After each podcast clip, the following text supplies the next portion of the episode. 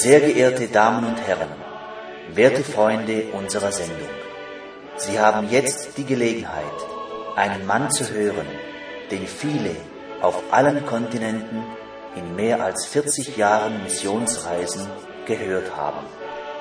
Es ist mein Vorrecht, Ihnen, Herrn Missionar Ewald Frank, anzukündigen. Liebe Freunde, teure Brüder und Schwestern in Christus, unserem Herrn, ich grüße euch sehr, sehr herzlich mit dem Wort aus Matthäus, dem 13. Kapitel, Vers 9. Wer Ohren hat, der höre. Sehr kurz und bündig und dennoch ein Ausspruch, über den wir nachdenken müssen, stille werden und fragen, ob wir Ohren haben zu hören, zu hören, was der Herr uns sagt, zu hören, was der Geist den Gemeinden sagt. Mein Name ist ja bereits bekannt und auch der Titel der Sendung. Die ganze Welt kennt mich eigentlich unter dem Begriff Bruder Frank. Und ich bin für die Sendung verantwortlich.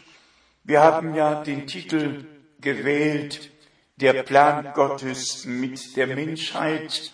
Es geht wirklich darum, den göttlichen Heilsplan darzulegen, nicht zu erklären, nicht zu deuten, sondern die Originalbedeutung eines jeden Wortes hervorzuheben, zu betonen und zum Ursprung zurückzuführen.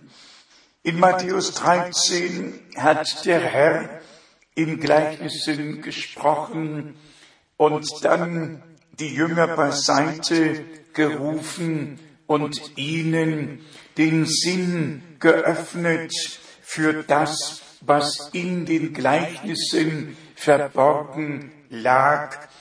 Die Volksmenge hörte nur das, was er allgemein sagte, und die Jünger hörten das, was er ihnen aus dem Gesagten dargelegt und geoffenbart hat. So ist es eigentlich noch heute. Der Herr hat wirklich nur in Gleichnissen gesprochen. Man kann es nachlesen. Er öffnete seinen Mund zu Gleichnissen. Matthäus 13 von Vers 34. Wenn wir das im Original betrachten, dann fällt uns wirklich auf, dass es Menschen gibt, die für das Reich Gottes bestimmt sind, dass es Menschen gibt, zu denen der Herr auch heute sagt, euch ist es gegeben, die Geheimnisse des Himmelreiches zu erkennen, zu sehen und mitzuerleben, was Gott gegenwärtig tut. Werte Freunde, es ist auch bekannt, dass ich die ganze Welt bereise, dass ich seit 1966 nur unterwegs bin mit der Botschaft Gottes zu allen Völkern, Sprachen und Nationen, um Gottes Wort zu erfüllen, wie unser Herr es in Matthäus 24, Vers 14 sagte, das Evangelium vom Reich, vom Reich Gottes wird allen Völkern zu einem Zeugnis gepredigt werden und dann wird das Ende kommen. Nun haben wir hier gelesen, wer Ohren hat, der höre. Diese Worte erinnern uns an Offenbarung Kapitel 2 und 3, wo in den sieben Sendschreiben immer wieder neu gesagt wird, wer ein Ohr hat, der höre, was der Geist den Gemeinden zu sagen hat. Hier in Matthäus 13 wird betont, und zwar in Vers 19, bei jedem, der das Wort vom Reich Gottes hört und es nicht versteht, da kommt der Böse und reißt es aus seinem Herzen heraus. Tja, das ist sehr schlimm. Was nützt die Aussaat des Wortes, wenn das Wort, das gepredigt wird, nicht verstanden und wenn dann der Feind kommt und es aus dem Herzen wieder herausnimmt. Es ist einfach so wichtig, dass der Geist Gottes, durch den das Wort geschenkt wurde, dass dieselbe Inspiration des Geistes uns aus Gnaden geschenkt wird, damit wir das alles in rechter Weise verstehen können. Besonders wenn es jetzt um die Endzeit geht, um die Wiederkunft Jesu Christi, das ja eigentlich unser generelles Thema geworden ist, nämlich die Wiederkunft Jesu Christi, die unser Herr in Johannes 14 voraussagte und die Herausrufung der Brautgemeinde, die Zubereitung auf diesen glorreichen Tag, wenn der Bräutigam wiederkommt, um die Braut heimzuholen.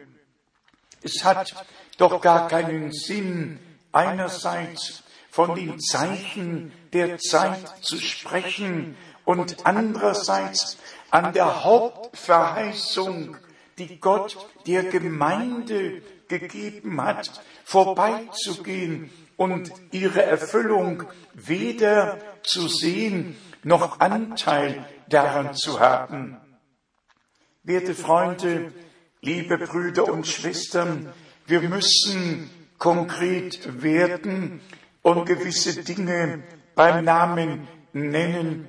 Was nützt es uns, wenn wir das Endzeitgeschehen, wie es im Fachgebrauch heißt, die Eschatologie verstehen, einordnen können und einfach sagen, jawohl, es ist Endzeit, Israel, der Feigenbaum ist saftig geworden, die Juden sind aus 143 Ländern in das Land ihrer Väter zurückgekommen. Und damit ist die Endzeit ja nicht nur eingeleitet, sondern das Zeichen ist uns dadurch gegeben worden. Denn der Herr selber sagte, lernet, lernet ein Gleichnis vom Feigenbaum er sagte nicht, lernet daraus, wenn Erdbeben und Hungersnöte und teure Zeiten, wenn Katastrophen jeder Art über die Menschheit kommen, wenn alles in Ratlosigkeit versetzt wird, das soll uns auch aufmerksam machen, dass wir jetzt nahe vor der Wiederkunft Jesu Christi leben. Aber das sichtbare Zeichen soll uns in besonderer Weise darauf aufmerksam machen, denn es könnte sein, dass Menschen den Kopf schütteln und sagen, Erdbeben hat schon immer gegeben, schon 1906 in Los Angeles. Und dann könnte man all diese Erdbeben aufzählen, die schon seit 100 Jahren die Erde erschüttert haben und könnte sagen, das war schon so und ist so und wird wahrscheinlich auch so bleiben. Wenn es aber mit Bezug auf Israel von unserem Herrn im Alten und im Neuen Testament vorausgesagt wurde, dass die Juden am Ende der Tage zurückkehren, dann ist das nicht ein Zeichen unter vielen, sondern das Zeichen, dass wir jetzt in die Endzeit hineingekommen sind. Denn so steht es ja geschrieben in Jesaja 14, Vers 1, dass Gott Israel sammeln und in ihren Heimatboden wieder einpflanzen wird. So steht es geschrieben in Jeremia 31.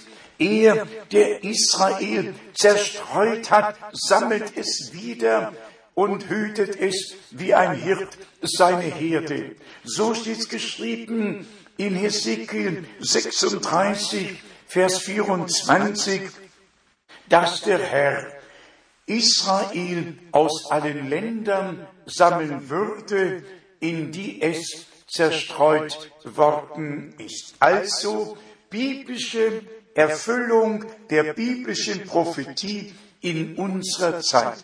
Doch jetzt die Frage, was würde es uns als Gemeinde aus den Nationen nützen, an Israel die Erfüllung der Verheißung zu sehen, wenn wir nicht wüssten, was Gott der Gemeinde verheißen hat und was jetzt geschehen muss, nämlich tatsächlich die völlige Wiedererstattung alles dessen, was Gott durch den Mund seiner Propheten von Anfang an verkündigen ließ. Apostelgeschichte Kapitel 3 von Vers 19. Man muss einfach wissen, dass wir jetzt biblische Prophetie live miterleben, auch als Gemeinde, nicht nur als Anschauungsunterricht an Israel, sondern als miterlebte, erfüllte biblische Prophetie in unseren Tagen. Und es wäre traurig, wenn ich, Bruder Frank, nur wüsste, was Gott in den Tagen Abrahams, in den Tagen Moses, in den Tagen des Anfangs des Neuen Testaments getan hat, wenn ich nicht wüsste, was Gott für diese Zeit verheißen hat und was er gegenwärtig tut, dann sollte ich eigentlich gar kein Programm haben. Ich sollte nur ein Programm haben, wenn ich das Programm Gottes vorstellen kann, wenn ich euch heute sagen kann, dass geschrieben steht, und zwar in Malachi 3, Vers 23, dass Gott einen Propheten Elia senden wollte, ehe der große und schreckliche Tag des Herrn kommt. Der Wortbegriff Tag wird uns in einigen Zusammenhängen in der Heiligen Schrift beschrieben. Gehen wir zu Psalm 118, Vers 24, dann ist es der Tag, den der Herr gemacht hat, als der Tag des Heils, wie uns in Jesaja 49 Vers 8 berichtet wird und ebenfalls in 2. Korinther, dem sechsten Kapitel, dem zweiten Vers und ebenso im Hebräerbrief, wo uns dargelegt wird, dass der Herr einen Tag bestimmt hat, nämlich den Tag des Heils.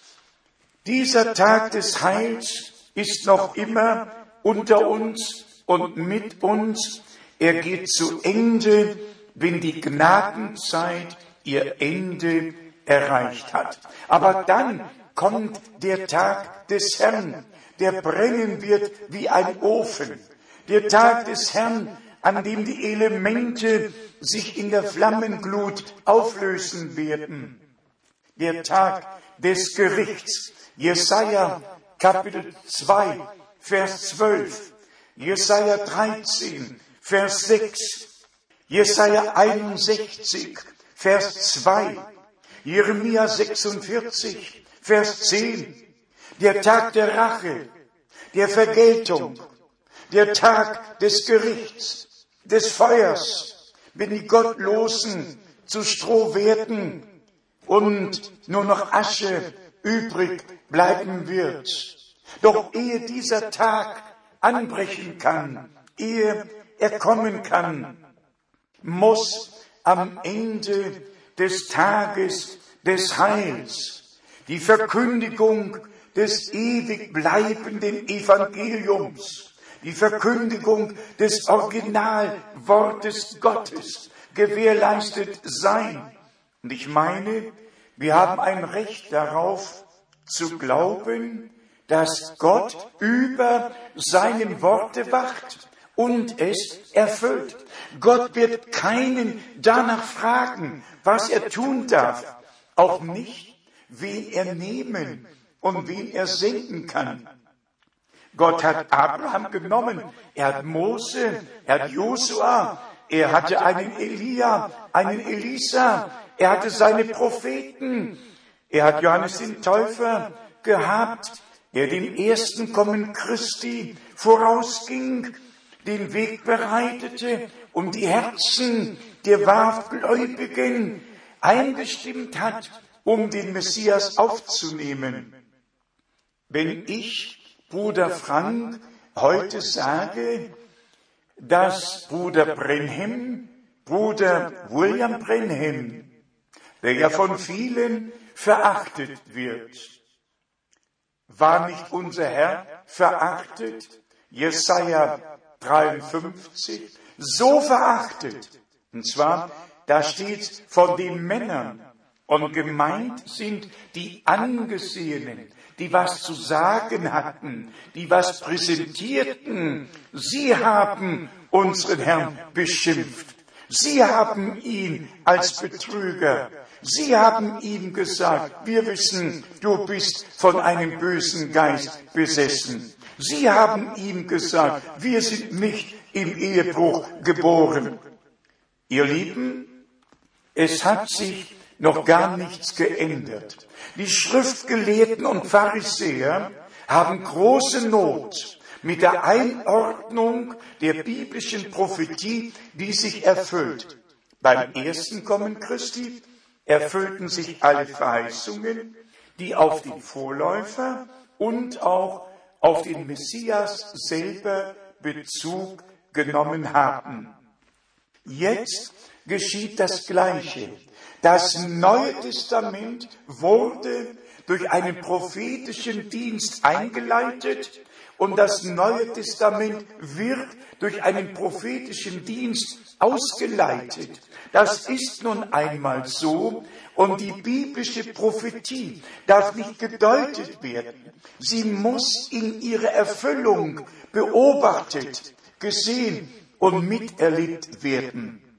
Also um es nicht zu verschweigen, muss es gesagt werden, dass Bruder Brenhem tatsächlich den göttlichen Auftrag bekam. Das sage ich heute hier und das werde ich vor dem Gnadenthron Gottes und beim jüngsten Gericht immer noch sagen dürfen, dass der Herr Bruder Brenhem schon im Juni 1933 berufen hat und ihm gesagt, wie Johannes der Täufer dem ersten Kommen Christi vorausgesandt wurde, so wirst du mit einer Botschaft dem zweiten Kommen Christi vorausgesandt. Die Botschaft, das Wort der Verheißung, das geoffenbarte Wort sollte dem zweiten Kommen Christi vorausgehen. Gott nahm den Botschafter, die Botschaft ist uns geblieben. Gott nahm auch alle Propheten und alle Apostel, aber das ihnen geoffenbarte Wort ist uns geblieben. Es war die Aufgabe Bruder Brenhems, alles richtig zu stellen. Und nun mag irgendjemand denken, ja, ist denn alles verkehrt, dass alles richtig gestellt werden musste? Liebe Brüder und Schwestern, werte Freunde, es tut weh, muss aber gesagt werden, jedes Wort Gottes ist missgedeutet worden, jedes Wort Gottes ist umfunktioniert worden, sogar der Missionsbefehl, alles ist umgedeutet worden, ist nicht im Original geblieben und in der Ausführung nicht beachtet worden. Wer zum Beispiel Matthäus 28, Vers 19 liest, dass nämlich auf die Namen getauft werden sollte, indem sich Gott als Vater, Sohn und Heiliger Geist geoffenbart hat, dann kann ich doch nicht einfach Matthäus 28, 19 wie eine magische Formel wiederholen und sagen, und taufe sie im Namen des Vaters, des Sohnes und des Heiligen Geistes. Wenn ich in den Namen hineintaufen soll, dann muss ich doch wissen, welches der Name ist. Und ich muss mit Matthäus 28, 90 dringend, absolut notwendig ist es, dass ich mit dem Missionsbefehl zur Ausführung gehe. Petrus war doch dabei, als der Herr Matthäus 28, 19 sprach. Er war dabei, als der Herr Markus 16 gesprochen und auch dort den Missionsbefehl gab. Er war dabei, als der Herr Jesus in Lukas 24 sich den Elfen offenbarte und ihnen den letzten Auftrag gab. Er war doch dabei, als der Auferstandene sich den Seinen offenbarte und in Johannes 20 den Befehl gab, wie mich der Vater gesandt hat, so sende ich euch. Und dieser Petrus mit den Schlüsseln des Himmelreichs unter der Leitung und Inspiration des Heiligen Geistes hält die erste Predigt. Tausende hören sie und 3000 ließen sich biblisch taufen auf den Namen Jesu Christi, damit die Vergebung ihrer Sünden Bestätigung findet durch Glaubensgehorsam. Denn so steht's geschrieben, wer da glaubet und getauft wird. Und der Glaube kommt aus der Predigt. Um es deutlich auszusprechen, man hat um das Jahr 200 nach Christo aus Matthäus 28, 19 eine Formel gemacht. Der Name war nicht mehr bekannt, die Offenbarung war verloren gegangen und die Menschen wurden in die Irre geführt über die Gottheit, über die Taufe, über das Abendmahl. Grundsätzlich wurden alle biblischen Lehren unbiblisch gehandhabt und dargelegt. Und deshalb war es notwendig, dass ein Mann von Gott gesandt auftrat mit der Originalbotschaft des Wortes Gottes und nur was mit der Bibel übereinstimmt, ist biblisch. Heute wird alles als christlich als biblisch den Leuten verkauft. Biblisch ist es nur, wenn es in der Bibel geschrieben steht. Und ich möchte fragen, ob es eine einzige Stelle in der Bibel gibt, wo eine einzige Person in der Formel, in der Wiederholung des Auftrages von Matthäus 28, 19 getauft wurde oder ob alle, von Petrus, von Philippus, von Paulus, ob in der Apostelgeschichte, dem zweiten Kapitel, dem achten Kapitel, dem zehnten Kapitel, dem neunzehnten Kapitel, ob in Römer 6, wo immer Menschen getauft wurden, da wurden sie auf den Namen des Herrn Jesus Christus getauft. Bitte, nehmt doch die Bibel zur Hand. Lest doch selber darin nach. Wiederholt doch bitte nicht immer Tradition und all die Überlieferungen. Überzeugt euch doch selber. Und dann wird der Geist der Wahrheit in alle Wahrheit aus Gnaden führen. Liebe Brüder und Schwestern, werte Freunde, die Wiederkunft Jesu Christi steht nahe bevor. Möge in Erfüllung gehen, was in Offenbarung 19 steht. Und seine Braut hat sich bereitet. Möge in Erfüllung gehen, zwar bei Ihnen und bei mir, bei uns allen. Und die bereit waren, gingen mit ihm zum Hochzeitsmahl ein und die Tür ward verschlossen. Möge diese Botschaft der Herausrufung und Zubereitung Ihnen zu Herzen gehen und abschließend noch die Frage, wie es unser Herr damals auch gesagt oder gestellt hat. Habt ihr dies alles verstanden? Und sie antworteten ja, denn vorher hatte er gesagt, wer Ohren hat, der höre. Möge Gott uns allen Ohren geben zu hören, das Verständnis für die Schrift uns auftun und sich uns allen offenbaren, ist mein Wunsch und mein Gebet in Jesu heiligem Namen. Amen.